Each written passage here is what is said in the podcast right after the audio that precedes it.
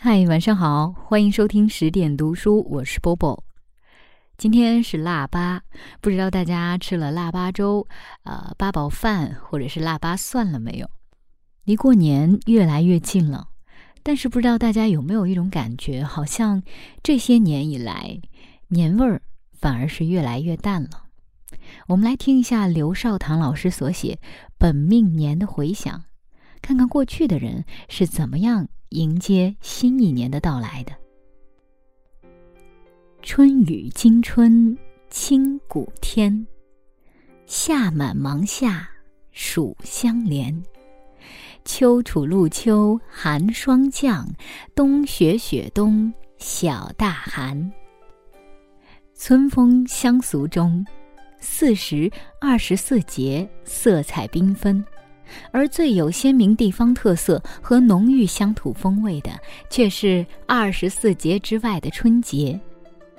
春节是现在通行的官城，我却跟我的运河乡亲父老一般，守旧的尊称为过年，或曰大年。想当年我小的时候，家乡的大年从腊月初一就开始预热，一天比一天增温，一天比一天红火，发烧，直到年根儿下。腊月初一晚上，家家炒花生、炒瓜子儿、炒玉米花儿，炒完一锅又一锅，一捆捆柴火捅进灶堂里，土炕烫得能烙饼，玉米粒儿在拌着热沙子的铁锅里哔啵哔啵响。我奶奶手拿着锅铲，口中念念有词：“腊月初一蹦一蹦。”孩子大人不得病。花生、瓜子儿、玉米花炒熟了，装在簸箕里，到院里晾脆，然后端进屋来。一家人团团围坐，大吃大嚼，吃得我食火上升，口舌生疮，只得喝烧糊了的锅巴泡出的化食汤。化食汤清净了胃口，烂嘴角的食火消退，又该吃腊八粥了。小米、玉米丝儿、红豆、红薯、红枣、栗子熬成的腊八粥，占全了色、味、香，盛在碗里，令人赏心悦目，舍不得吃。可是吃起来却又没个够，不愿放下筷子。喝过腊八粥，年味儿更浓重。卖糖葫芦的小贩穿梭来往，竹筒里抽签子，中了彩赢得的糖葫芦吃着最甜。卖挂落枣的涿州小贩，把剔胡晒干的老虎眼枣串成一圈儿，套在脖子上转着吃。卖糖瓜和关东糖的小贩吆喝叫卖，此起彼伏，自卖自夸。还有肩扛着谷草把子卖绒花的小贩，谷草把子上插满五颜六色的绒花，走街串巷，大姑娘、小媳妇儿把他们叫到门口，站在门槛里挑选花朵。上年纪的老太太过年也要买一朵红绒花，插在小哥的揪上。村南村北，村东村西，一片杀猪宰羊的哀鸣。战鸡笼子里，喂了一个月的肥鸡就要被开刀问斩。家家都忙着蒸馒头和年糕，穷门小户也要蒸出几天的豆馅团子。天井的缸盖儿和筛子上冻豆腐，窗沿上冻柿子，还要自酸菜。妇女们忙得脚丫子朝天，男人们却蹲篱笆根儿晒太阳，说闲话。腊月二十三过小年儿，香烛纸马送灶王爷上天。最好玩的是把灶王爷的神像揭下来，火化之前从糖瓜上抠下几块糖粘，抹在灶王爷的嘴唇上，叮嘱他上天言好事，下界才能保平安。灶王爷走了，门神爷也换岗了。便在影壁后面竖起天地杆儿，悬挂着一盏灯笼和在寒风中哗啦啦响的熟秸棒。天地杆上贴一张红纸：“姜太公在此。”邪魔鬼祟就不敢登门骚扰了。腊月三十的除夕之夜，欢乐而又庄严，阖家团圆包饺子。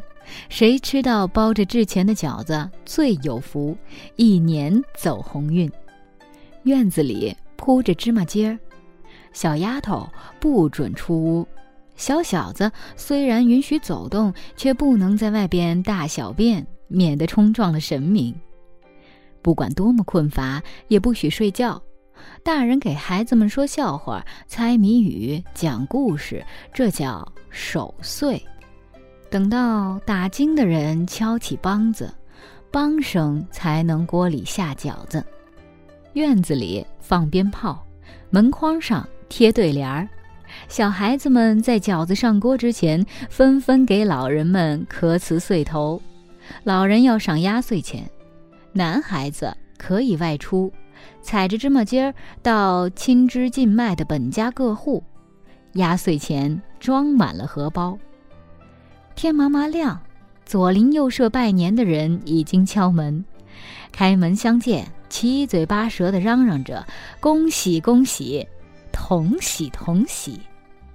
我平时串百家门正月初一要给百家拜年，出左邻入右舍，走东家串西家，村南村北各门各户拜了个遍。这时我才觉得得到了公认，我又长了一岁。今年岁逢丙子。是我的本命年，六十高龄回忆往事，颇有返老还童之感。今天这篇文章就为大家读到这儿，祝大家腊八快乐，也提前预祝大家整个春节假期快乐。更多好书和好文，欢迎关注十点读书微信公众账号。晚安。在冬天和奶奶一起晒太阳，一只麻雀偷偷上楼叫的房，